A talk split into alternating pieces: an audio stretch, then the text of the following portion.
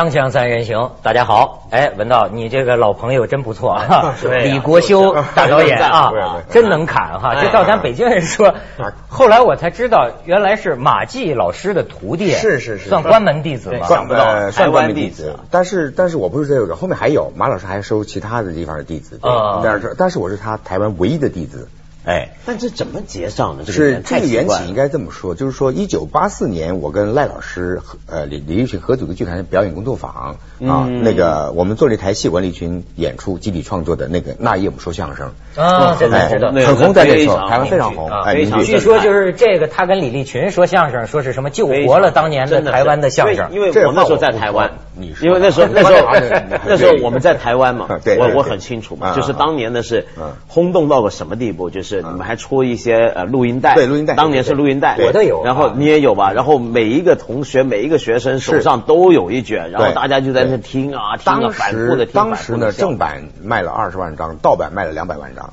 对。嗯，盗版赚钱了。对。对，所以一九八四年那个时候，我跟李旭和说的时候，别人讲我们都没有老师，我们俩就是因为当时台湾两个说相声大师，一个是吴兆南，一个魏永豪，我们是听他们的。嗯可是，在那时候呢，有一个东西不能讲，是我们偷渡，偷渡了这个马老师的相声。录音带还有那个侯宝林侯大师的，我们偷听他们的。那时候还没有解叫严嘛，偷渡啊对偷渡进来的嘛因为那，早没没戒严嘛，那些都是进不跟我。们偷渡邓丽君似的，我们偷渡靠香港朋友，都是他们香港朋友带进来的，对对对对对我们就偷听，偷听以后就觉得有差异，大师就是大师，所以我那个时候演完时候我就心虚了，因为我从来没有拜过师，我根本不是一个说相声的人，也不是那个料，你知道？后来辗转呢，我就透过朋友打听打听，打听到马季老师了，我跟我王岳说我想拜师。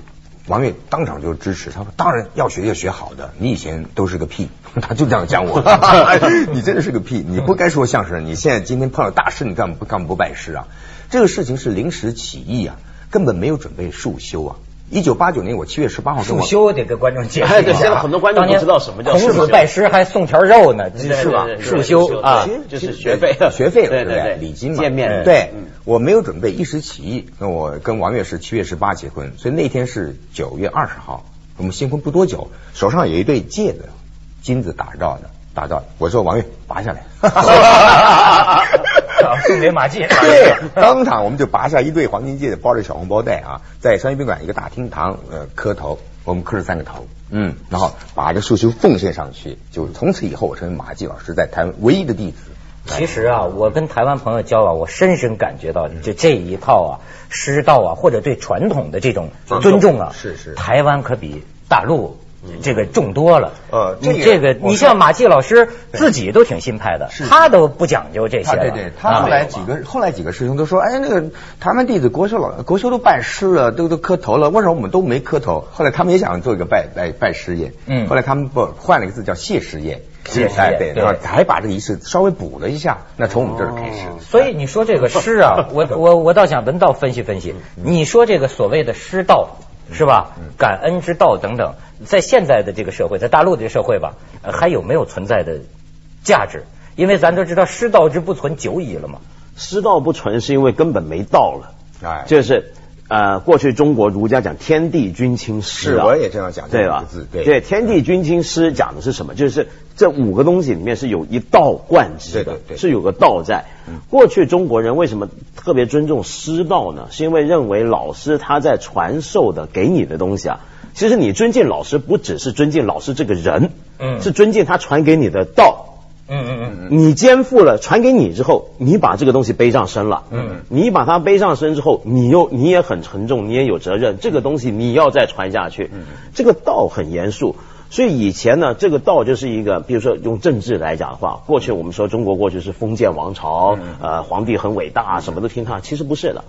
过去儒生呢，常常用这个天道来约束皇帝，比如说这个哪边发大水了，怎么样这个皇帝，你看天就罚你了，怨你怨你了，就是告诉你下罪你己诏对，你在权力再大，还有个东西在你之外，是。那个之外就是那个道，所以连皇帝也要尊敬老师，啊，呃，太子要敬重老师，师是很重要的，嗯嗯。因为师是在传道的。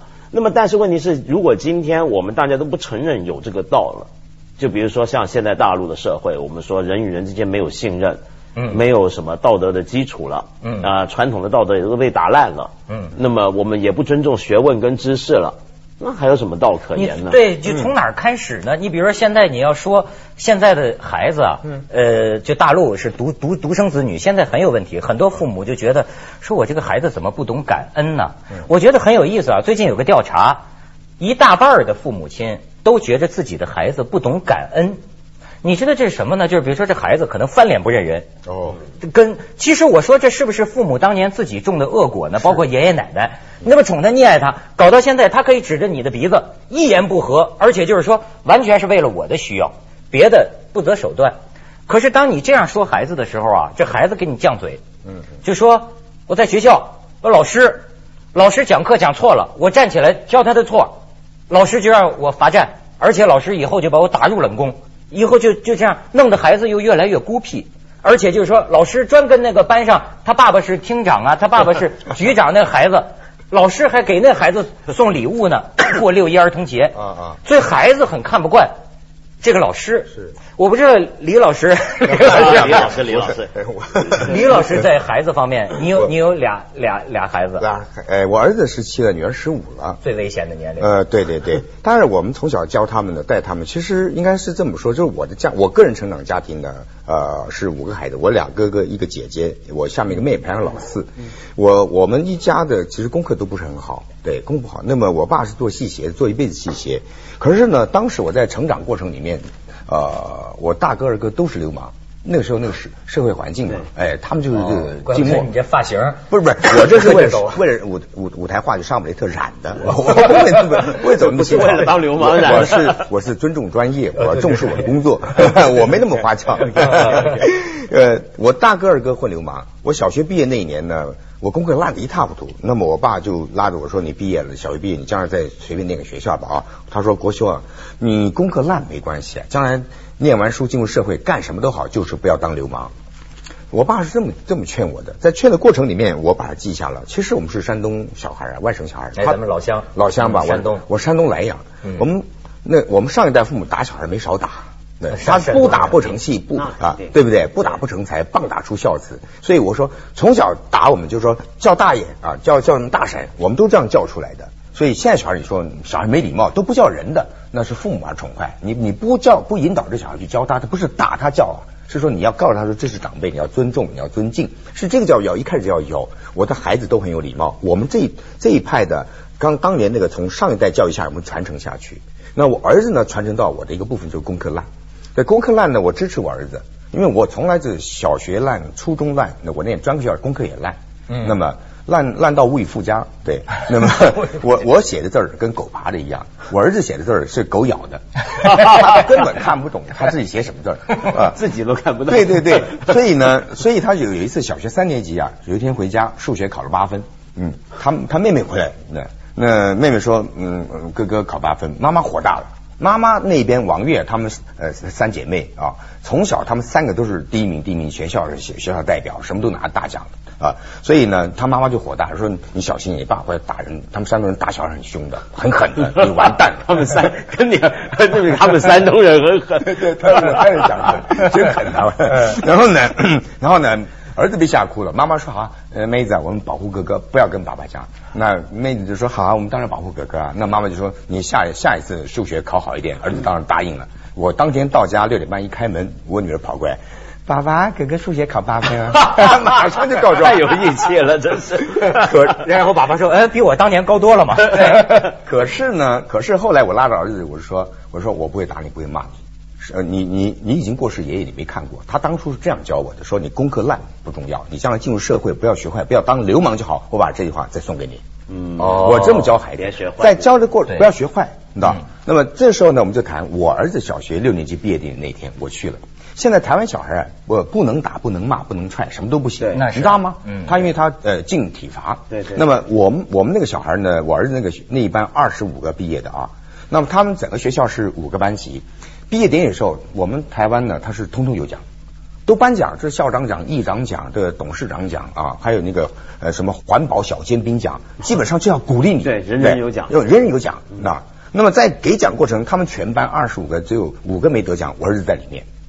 他没得奖啊嗯。小学六年级毕业典礼，全班通通一样，他没得奖。我跟我朋友打电话说，钱爸，我我参加我儿子毕业典礼。他说，哎，国修，嗯、怎么样，你儿子？我说我不是跟你说过吗？孩子，我鼓励你输在起跑点。他说好，这观点我支持啊。你儿子怎么样了？我说你看他颁奖典礼啊，大奖没有，小奖没有，鸟奖没有，屁奖没有，大小鸟屁奖都没有。我说我鼓励孩子输在起跑点，你看这下子输的真彻底。孩子根本就没起跑，根本没跑过。对对 可是我讲到重点了。嗯到后来呢，全校毕呃在校生、毕业生全部起立唱歌，唱毕业离歌。他全校唱成一团毕业离歌，在最后一秒钟要唱唱毕业离歌欢送了。这个班级二十五个，他们班只有两个哭，一个是一个女孩，一个是我儿子掉眼泪了。哎呦，真性情，对吧？二十五个孩子，我儿子哭了。我那时候我就拍胸脯说，我值得骄傲。骄傲我儿子心里面有爱，你知道，这这一刹那他舍不得离别，他害怕这样美好的同学的日子不会再来。这群毕业之后，我们各奔东西，以后什么时候见面不知道。我儿子哭到不行，哭到抽搐。嗯我这一下我就说了，李国修教育孩子的情观念是说，教现在小孩，现在父母宠是另外一件事情，比如是你要保护他的安全啊，给他一个自自由成长空间。教小孩教三样就好了：一教他想象力，二教他幽默感，三教他学会爱。没错，这才要。你这孩子这情境也挺幽默的，是吧？啊虽然考试不及格，但是咱们有爱，咱们有人性，对有人性。很 好咱们很好去下广告行吗？锵锵三人行，广告之后见。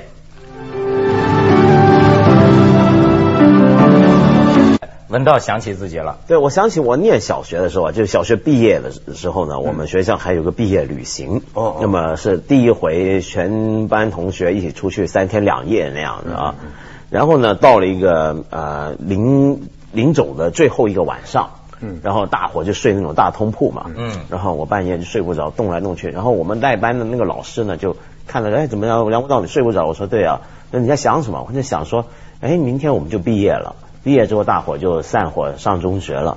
上中学呢，我觉得我们这班同学以后不知道是不是有些人大概以后可能也没机会见。哎然后他说：“哦，你觉得你特别好的朋友以后见不着，很可怜吗？很很难过吗？”我说：“不不不，我那些很好的朋友以后还会约，反倒是一些不大熟的朋友、不大好的要好的同学，以后可能就见不着了。”嗯嗯然后他就说：“那你难过吗？”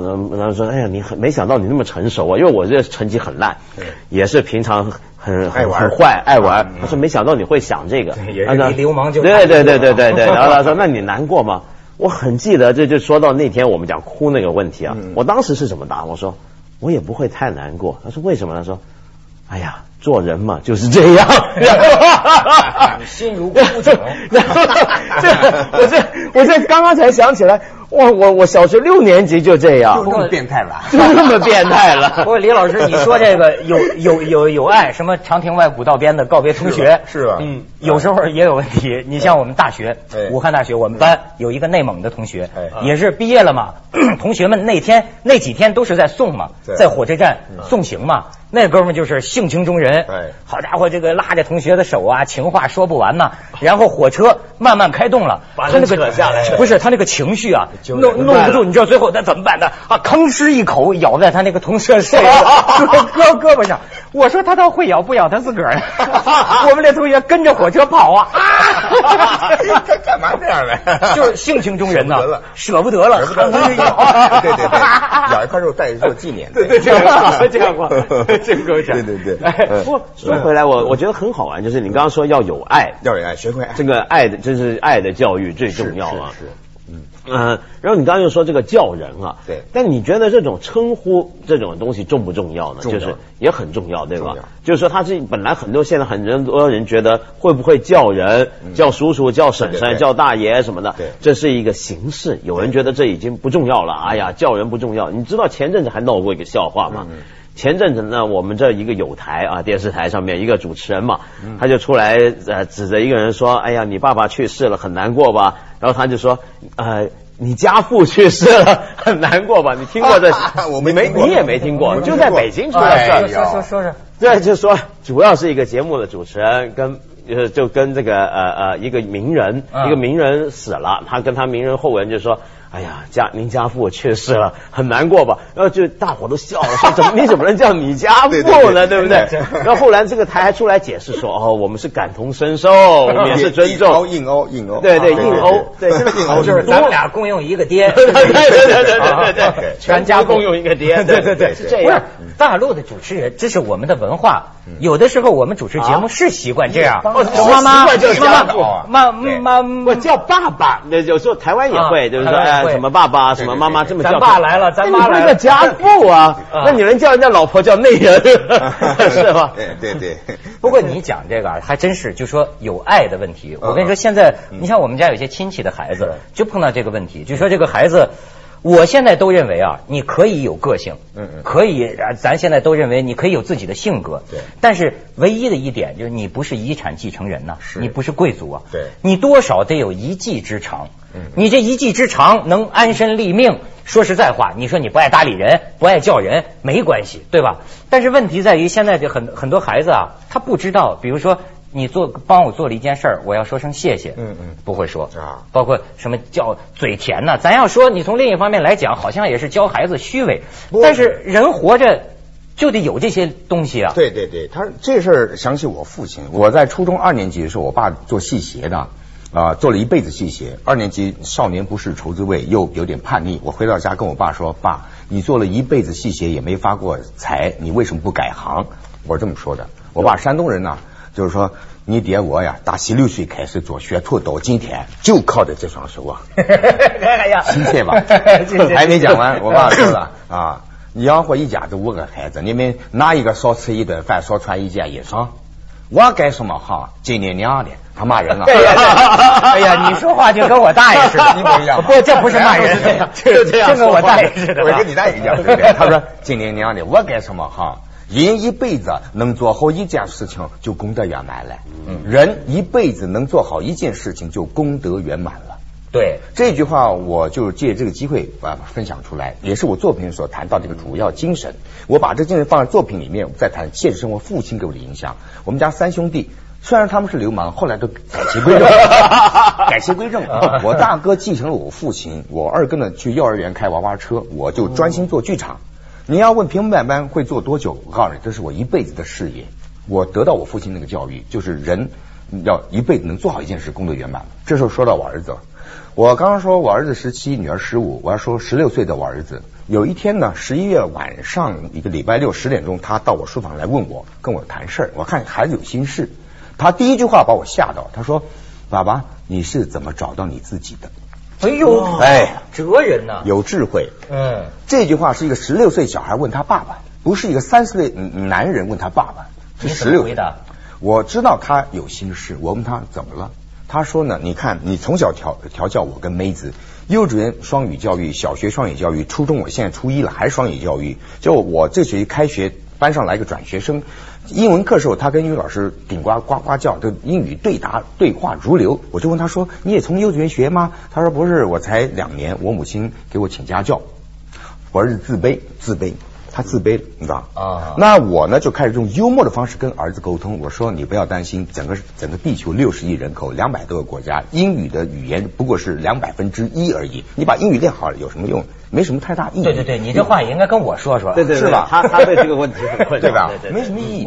你你你没事没事，你把国语说好就好了，中文说好就好了。中文说了二十一世纪中国人世纪以后，黑人都会说中文了。对对，咱是最大的语种嘛，对吧？咱干嘛学英文呢？你要不学 对？咱接一下广告，锵锵三人行，广告之后见。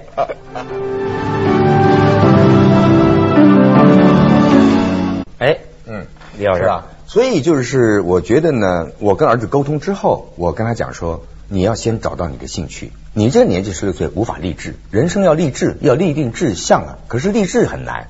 你像我，我用我的例子了。我说我十八岁参加话剧社，我一考进话剧社，社长跟我说：“国修，恭喜你，学长送你一句话，你一朝踏上舞台，必定终生爱上他。”这句话让我决定走话剧舞台，走到现在三十二年。嗯啊，就从兴趣开始，我用我的例子来鼓励我儿子找到你自己。是是是，哎呀，还真是嗯。所以我就觉得有的时候你说现在这个孩子啊，是不是你也不用太担心？但是有时候是两代人之间的问题。对两代你比如说你说他心中没有爱哈对，我有一个亲戚的小孩儿嗯平常跟大人一点礼貌都没有，哦也不说话，他不懂这些，就就玩游戏哦。在他看来啊，你们这些大人不配跟我交流哎。他会十七八岁的孩子，他觉得咱们根本没法对话。但是呢，你比如说我带他到北京玩带他去吃披萨，吃吃完了剩下这么一小块儿，他要包起来。哦我我说为什么？他说我们家那个城市啊没有这个披萨店哦，我包一块回去给我爸尝尝。啊，不错不错。那你说他是没有感情吗？有但是平常大人都说这孩子怎么无情无义的，就是跟大人说话。所以也别太小看他。我觉得现在问题就是对，对你刚刚说一开始说要有一技之长啊这个想法呢，我觉得有点过时了，因为我们真的不知道未来一个孩子在孩子那一代。将来对他来讲，谋生的技能最好是什么？没错因为所有的技能应该是他自己发掘，对而且说不定一个人一辈子会转好几次行，不是换公司，是转几次行。对对他可能要不断的发掘。那么有什么是转什么行都要有的呢？其实就像你说的，要有爱，或者是要懂得跟人沟通，对想象力、幽默感，幽默感，学会爱。对你做什么都需要，做什么都需要。然后自会有机缘，自会有缘对分，真是这样然后你进入社会要做一个强中人，要有三个元素，第这个是那个亲和力。